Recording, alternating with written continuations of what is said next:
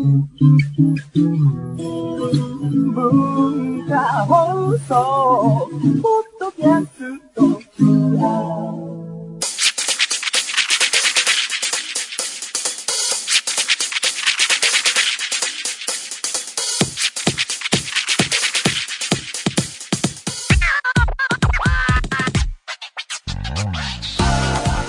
ばんは。内山聖輝のワンルーム。パーソナリティの内山聖輝です。えー、10月も、えーもうすぐ終わりますが、えー11月見えてまいりましたがいかがお過ごしでしょうか？本当に暑くなったり寒くなったりで体調管理難しい気温が続いてますけれども。あの私の方はと言いますとあのやっぱり寒さ厳しくなってきたなと思った日があったのでついに布団も冬用の羽毛布団を出してもう冬全開っていう感じなんですけども。とか準備してるとなんかこの布団暑いなみたいな時もあったりしてね。本当に冬はとかく面倒だなと思う、えー感じですけれども。あのー最近あとハマってるもので言うとネットフリックスを結構活用してましてジャスティン・ティンバーレイクザ・テネシー・キッズっていう番組っていうんですかね。作品が、えー配信されて。でそれ何かっていうと2015年の年明けに行われたそのずっとやってたワールドツアーの最終公演をあのまとめたものなんですね。ねラスベガスでやってたらしいんですけどそのライブとその舞台裏みたいな。だからジャスティン・ティンバレイクがそこに会場入りするところから追ってるんですけどまあそのライブがまあかっこよくてですね本当になんかエンターテインメントとしてもう世界最高峰っていうかこういうのは生で見てみたいなと、えー見ながら思ったんですけどもまあジャスティン・ティンバーレイクはね、まあ、アイドル的なところから始まってそこから大人の、えー音楽というか、えーアーティスト的な、えースタイルになってきて俳優としてもね近年はすごい活躍していていい映画いくつも出てるし、まあ、歌えて踊れて演技ができてという意味でこう何でもできる恐ろしいなという思いを新たにしましたけどこの作品がまたジョナサン・デミっていう有名な映画監督が監督していて羊たちの沈黙とかを撮った監督ですけどそれもまたすごいなと思ってネットフリックスオリジナル作品でこういう座組というかこういうラインナップ揃えてくるのすごいなと思ったんですがあとネットフリックスで言うとですね深夜食堂っていう漫画原作のテレビドラマこれまでやってたやつの新シリーズがネットフリックスで配信されていて僕深夜食堂のドラマ好きであのブルーレイも持ってるんですけどそれが始まったんでまたそれも見ていてですね。深夜食堂ってどんな話かって簡単に言うとこう飯屋っていうあの本当文字通り夜遅くから朝まで営業しているカウンターだけのお店があってでそこに来る、えーお客さんたちの人間ドラマみたいのが1話完結で描かれるドラマなんですけどあのーまあそれをねちょこちょこ見見るのがね最近ネットフリックスで見るのが日々の楽しみなんですけども。あのーそれ何が面白いかって脚本とか監督演出をやる人にですね映画えー界の人も、えー結構参加しててですね山下信弘監督とかが、えー演出を手掛けてる回とかもあったりしてそういう面白さもあったりしてすごい見応えがあるんですけども。あのそのネットフリックスのシリーズのある回であの韓国人女性の登場人物が出てくるんですね。で見ていてこの人いい女優さんだなと思ったっていうかなんかそのドラマというよりはその人から目が離せないようなレベルでなんかこの人に引っ張られてドラマを見ているような、えーにさえ思うような、えー女優さんがいてですね。でこの人誰だろうと思ってエンドクレジットを見てコ・アソンさんっていう人だったんですけどでネットで調べたらですねグエムルっていう映画が昔あってポン・ジュノ監督のすごい傑作の怪獣映画なんですけどすごい面白くてこれはすごいみんな見るべきだなと思うんですがそこであの話の発端となるさらわれてしまうあの少女なんか彼女が子役時代にその映画に出てた子なんですね。でその小さい姿しか、まあ、僕もそれを見た時はまだあの幼い感じでしたけどあ大きくなってみたいな。まさかこんな深夜食堂に出るとは思わなかったからいやびっくりしちゃって。でいろいろ調べると「冬の小鳥」っていう映画にも出てたらしいんですがあのいや本当にねあの年月を感じる出来事だったんですけれども。でいろいろネットで調べている中でインタビューを見つけてあの、イ・チャンドン監督と仕事したいっていう風に書かれていてですね。で、どんな監督かってその人は言うと、シークレット・サンシャインっていう僕その監督で好きな映画があって、これもまたとんでもない映画なんですが、えそういう監督で、で、彼女はそのインタビューの中で、ポエトリー・アグネスの歌っていう映画が好きと言っていてで彼と仕事したいっていう風に語っていたんですが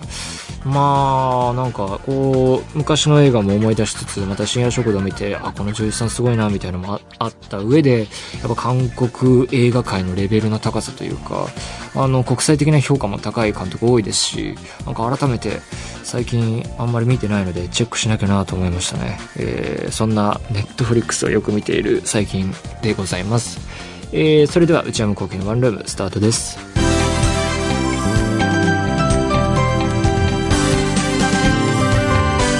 内山幸喜のワンルーム。それではお便りを紹介します。えー、ラジオネーム、あおちゃんさん。えー、大阪府大学1回生。内山さんこんばんは。いつも楽しくラジオ拝聴しております。私はいつも財布にはお金がほとんど入っていません。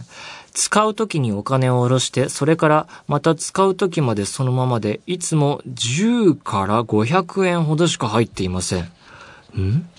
親や友達からは急に必要になった時困るやろと言われるのですが、お金が入っていると無駄に使ってしまうので入れられません。内山さんは普段財布にはしっかりお金を入れておきますか？変な質問ですみません。はあ、大学生でしょ？?500 円ぐらいしかないと困るシチュエーションもありそうですけどね。電車賃とかね、 Suica にチャージするときとか、ねえ。大丈夫なんでしょうね。大丈夫っていうことなんでね。普段財布には、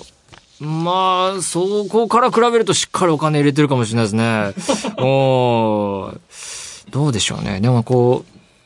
そういう意味で言うと、こう、お財布に、あ、お金が足りなくなってきたなっていう時に、こう、いくらごと下ろすのかみたいのって人によると思うんですけど、えー、何万円ずつ下ろしていくのか、まあ、それを僕がここで言うっていうのは、まあ、個人情報を晒すことになるのでないんですけれども、まあ、なんか僕自身もやっぱり、こう、刻み方があって、なんか、それは基準としてありますけどね、えー、それはあるけれども、まあでも、足りなくなってもですね、あのー、まあ、大学1年生だとまだかもしれませんが、そのうちクレジットカードとか使い出すと、まあ、困ったらこのカードを使えば、なんとかなるみたいなところで、現金なくても行ってしまえっていう時とかもなくはないですね。うん。そうですね。そんな感じですかね。ラジオネーム、ゆゆさん、埼玉県。コウキさん、スタッフの皆さん、こんばんは。いつも楽しく拝聴しています。私は食べることがあまり好きではありません。生きるために食事をするので仕方ないとは思いますし、どうせ食べるなら美味しいものの方がいいに決まっているのですが、食べるという行為に快感を感じません。今一番欲しいものは食べなくても生きていける体です。コウキさんは食に関して興味をお持ちですか？以前、他番組で、他の番組で好きな食べ物はうなぎとおっしゃっていましたが、その後うなぎは食べましたか？えー、食に関して興味を持っています。えー、その後うなぎは、えー、何回か食べていると思います。まあ、興味ないならしょうがないですよね。人それぞれライフスタイルあるからね。まあ、食に関して興味はあるけれども、その、例えばこう、疲れて家に帰ってきて、で、家に食べ物ないな、みたいな時、明確なこの一食の食べ物がないなっていう時に、うん、外に出るのもなっていう時に、なんかこう、これを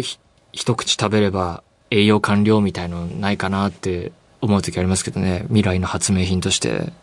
このゼリーを一パック飲めば、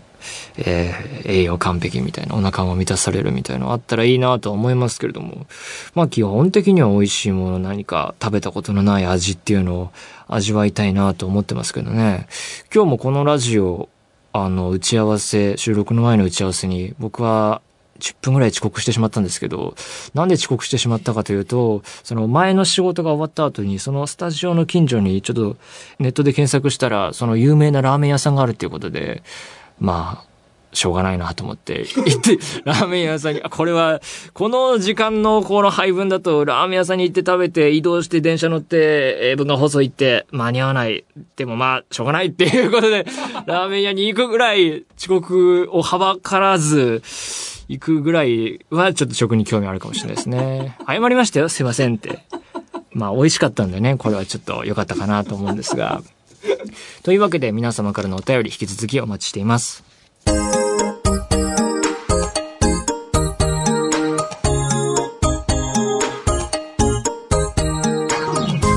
内山幸喜のワンルーム、そろそろお別れのお時間です。えー今日は PSVR 体験しましたが、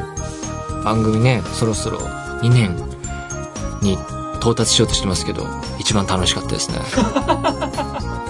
お蔵入りになった黒ひげ危機一発回よりも楽しかったですね。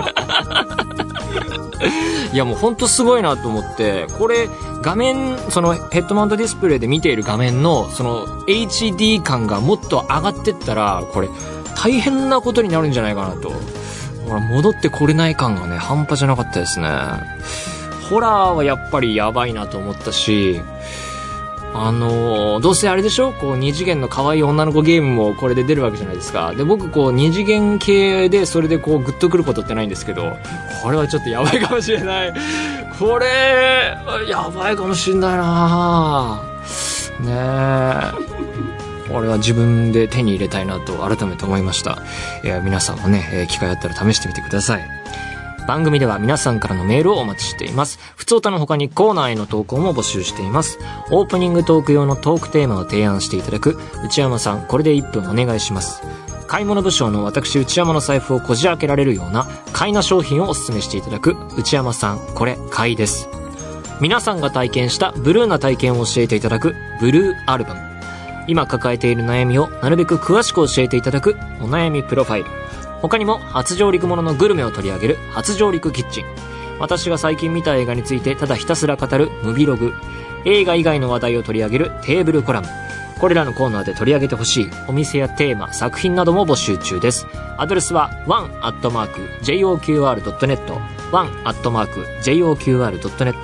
one の綴りは one です。番組公式ツイッターアカウントは、アットマーク、ONE、アンダーバー、j, o, QR です。えーこちらもぜひチェックしてください。えーポッドキャストも配信中です。更新時間は毎週火曜日のお昼12時予定です。えー今回なんですけれども、えーポッドキャストをお聞きの皆さんの、その、聞く内容は一部コーナーが省略されています。えーそのコーナーはそのものズバリ PSVR の体験コーナーです。えーそれは、あの、ご了承ください。えーで、ツイッターで詳しく案内させていただきますが、えーラジコっていうアプリがあると思うんですが、そのラジコのタイムフリー機能っていう最近できた、えー機能によって、えー番組の放送内容そのまま、えー聞けるようになっていますので、えーそちらの方は Twitter などを見て、えーチェックしてみてください。それではまた来週、さようなら。